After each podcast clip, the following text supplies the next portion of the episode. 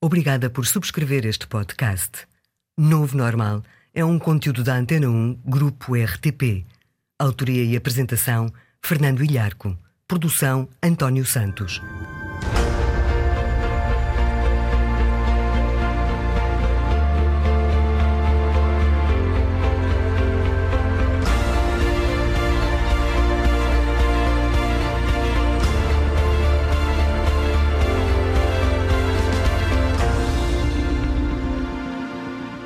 Ora viva!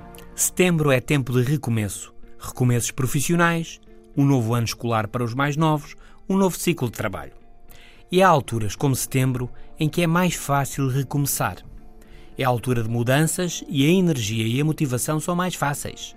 As ciências comportamentais chamam-lhe o efeito do recomeço.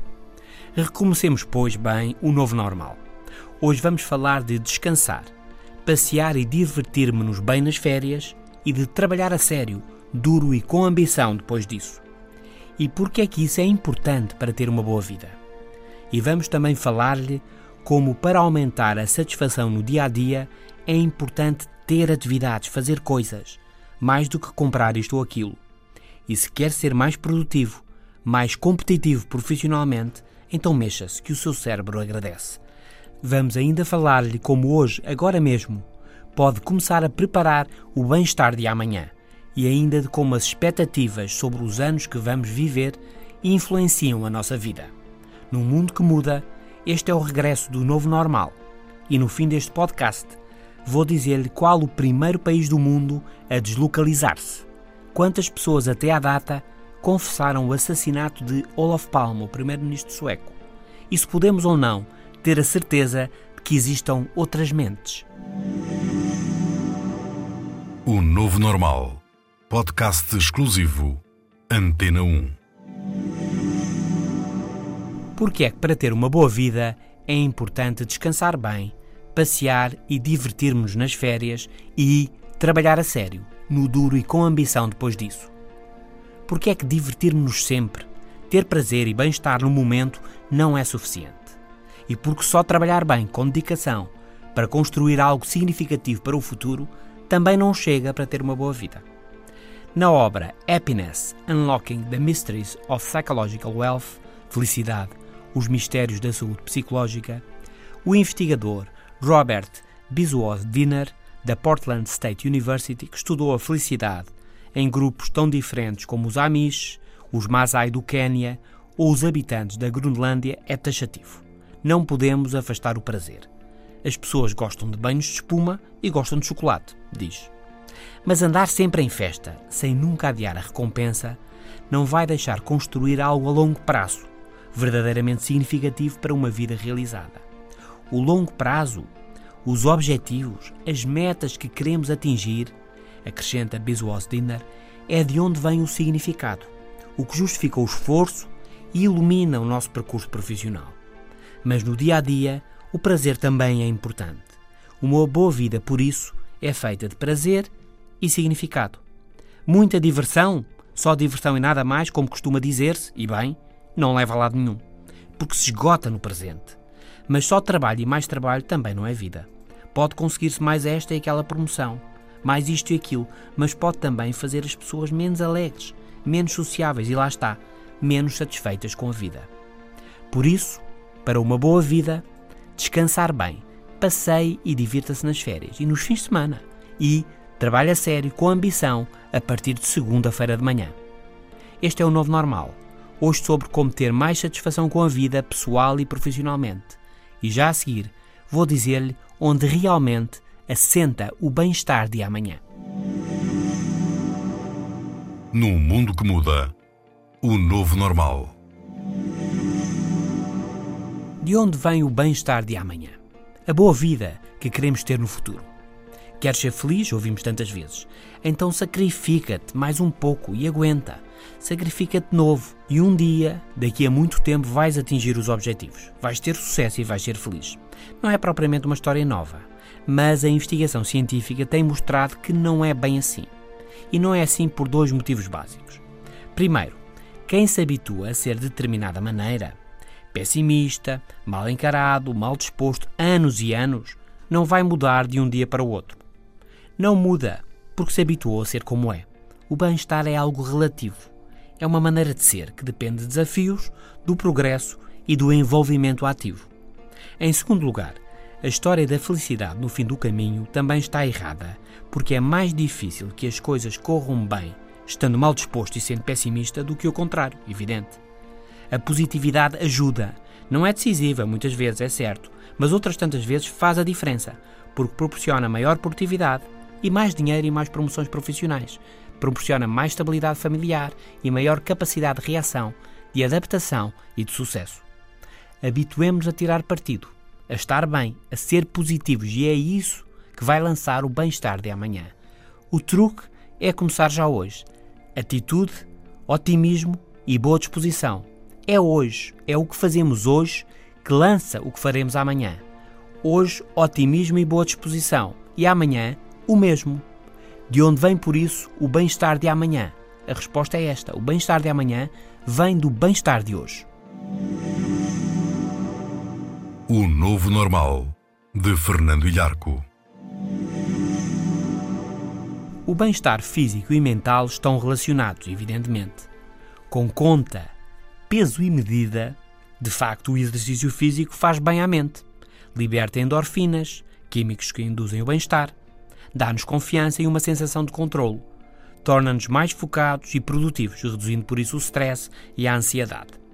O exercício físico pode também funcionar como terapia para alguns dos males da complexidade, da ambiguidade e exigências da vida contemporânea. Uma investigação recente, por exemplo, mostra até que ponto o exercício físico pode ser eficaz. Três grupos de pessoas deprimidas foram alvo de tratamentos diferentes. Um grupo foi tratado com medicação tradicional antidepressiva. Outro grupo levou a cabo sessões de exercício físico de 45 minutos três vezes por semana. E um terceiro grupo foi alvo de um tratamento misto, medicação por um lado e exercício físico por outro. Passados quatro meses, os três grupos tinham ganhos semelhantes em termos de bem-estar e felicidade. O exercício físico só por si resultara tão bem quanto a medicação. Mas é mais. Seis meses mais tarde, ou seja, quase um ano depois, os mesmos grupos foram de novo observados. No grupo que tomou apenas a medicação, 38% das pessoas havia recaído e estavam de novo deprimidas. O grupo alvo de tratamento misto, medicação e exercício físico, estava um pouco melhor, só 31% tinha recaído. Mas a surpresa veio do que aconteceu ao grupo que tinha saído da depressão apenas com exercício físico. Só 9% das pessoas tinha recaído na depressão. O exercício físico regular foi o melhor tratamento para a depressão, e não apenas no curto prazo, mas quase um ano depois, mantendo-se o exercício físico, os resultados continuavam a sentir-se. Por isso, ande, corra, nada, mexa-se, mova-se fisicamente dois ou três dias por semana, todas as semanas. A sua saúde mental, bem-estar e motivação têm muito a ganhar. Este é o novo normal e estamos a falar de ter uma boa vida, de como aumentar o bem-estar e a satisfação pessoal e profissional. E a seguir vamos falar do que é melhor para uma boa vida: ter atividades ou comprar coisas. O Novo Normal, também no FM da Antena 1, diariamente às 17h50. A maioria das pessoas, como dizia Mark Twain, acha que tem o bom senso necessário. E possivelmente acha também que daria bom uso a um pouco mais de dinheiro. Ah, se ganhasse a lotaria, se eu tivesse uma promoção, isso sim é que era. Mas, e em geral, um determinado nível de dinheiro é uma condição básica para uma boa vida, dependendo, claro, dos locais, do contexto, etc. A investigação tem mostrado que há níveis básicos de dinheiro para ter uma boa vida. Claro que há exceções a este quadro, nomeadamente as opções de vida espiritual e a dedicação ao trabalho voluntário, à solidariedade, etc. Mas confirmado está que ter condições económicas básicas, sendo necessário para se ter bem-estar e ser feliz, pode não ser suficiente para uma boa vida. Vejamos o seguinte dilema. O dinheiro não abunda, é certo, mas de vez em quando lá vai havendo mais algum. E vivem-se tempos mais folgados. O que fazer então? O comprar para viver um pouco melhor, para aumentar o bem-estar? Será que o dinheiro pode comprar um pouco mais de felicidade? E ao contrário do ditado popular, o dinheiro pode mesmo comprar felicidade. Mas o que a investigação indica é que, acima das condições básicas, o impacto de ter mais algum dinheiro é de facto relevante para o bem-estar se gastarmos esse dinheiro e se o gastarmos em atividades e não em coisas. Se for para um passeio, para um almoço ao ar livre com a família e com os amigos, e se não for para comprar mais uma televisão ou outro relógio, ou mais um telemóvel da última geração. As emoções positivas que vêm dos bens materiais esgotam-se bem mais depressa do que as sensações, memórias, do que as atividades e experiências várias com outras pessoas, onde as emoções são mais positivas e são mais duradouras. Na compra de bens materiais, descobriu a investigação, quando se trata de comprar coisas, o bem-estar tende a aumentar mais quando o compramos é para os outros e não para nós próprios. Os chamados gastos sociais têm uma correlação mais alta com o bem-estar. Somos um novo normal e estamos a falar sobre ter uma boa vida significativa e divertida. E já a seguir vou falar sobre longevidade e expectativas de vida. Está a ouvir o Novo Normal, um podcast exclusivo Antena 1. A esperança de vida à nascença deu um pulo no século XX, como se sabe, e continua a avançar. No mundo ocidental, em geral, deverá já estar acima dos 80 anos para os homens e mais ainda para as senhoras. E todos conhecemos gente com 90, 95 anos, e muitos de nós conhecem pessoas com 100 anos de idade, e vai ser cada vez mais comum. Um grupo de investigadores da Universidade de Columbia, em Nova York, que estudou o envelhecimento, a esperança de vida e as expectativas de vida, descobriu que na população americana, hoje em dia, a maioria das pessoas espera viver mais de 90 ou mesmo mais de 100 anos. O estudo quis saber se as expectativas sobre como se iria viver na idade mais avançada influenciavam ou não a expectativa que as pessoas têm sobre a idade até que iriam viver. E os resultados confirmaram que quem tem menos expectativas positivas para a idade avançada também tem expectativas mais baixas sobre até que idade vai viver. Pelo contrário, quem tem menos expectativas negativas sobre a vida em idade avançada tem expectativas mais longas sobre o tempo que irá viver. A investigação chama ainda a atenção para o facto de as pessoas com baixas expectativas sobre a longevidade, ao associarem sobretudo aspectos menos positivos à idade avançada, poderem estar de alguma forma a minar a sua capacidade para desenvolver, para descobrir novas fontes e acontecimentos e novos hábitos de uma boa vida à idade avançada. Aliás, uma outra investigação confirmou que, em geral, existe uma tendência para as pessoas serem mais felizes à medida que envelhecem. A outra questão que este tipo de investigações levanta é a seguinte: até que ponto as expectativas sobre a nossa longevidade modelam e influenciam de facto os anos que vamos viver? A ciência sugere que sim, que tem uma influência, embora variada, e claro, é um aspecto entre vários. O Novo Normal. Podcast exclusivo. Antena 1. Este é o Novo Normal. Hoje sobre como ter mais satisfação pessoal e profissional. Como ter uma boa vida. Falamos da importância da diversão e do trabalho para ter uma vida com satisfação que o bem-estar de amanhã assenta no bem-estar de hoje. Falei ainda da importância que o exercício físico tem para a nossa mente, para a vida intelectual e profissional, e também de que uma boa vida assenta mais em fazer coisas, passear, ler, conviver, do que em comprar coisas. E por fim, falamos sobre expectativas para o futuro e esperança de vida. Este é o novo normal. E agora as respostas prometidas às três questões do início deste podcast. Qual o primeiro país do mundo a deslocalizar-se? Quantas pessoas até à data confessaram o assassinato de Olof Palme?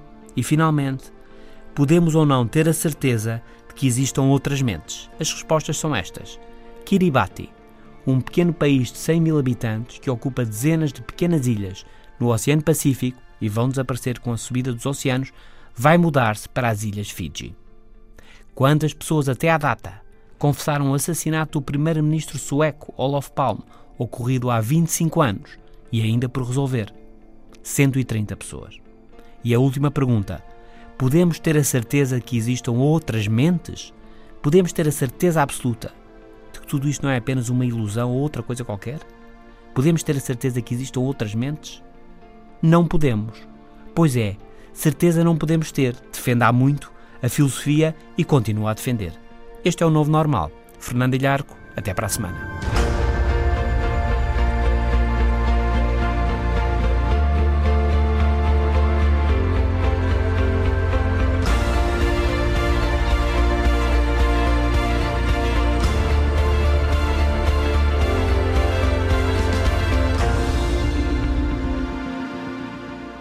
Os podcasts da Rádio Pública estão disponíveis em antena1.rtp.pt para sistemas Android, iOS e ainda nas plataformas iTunes, Spreaker, TuneIn, SoundCloud, Audioboom e Mixcloud.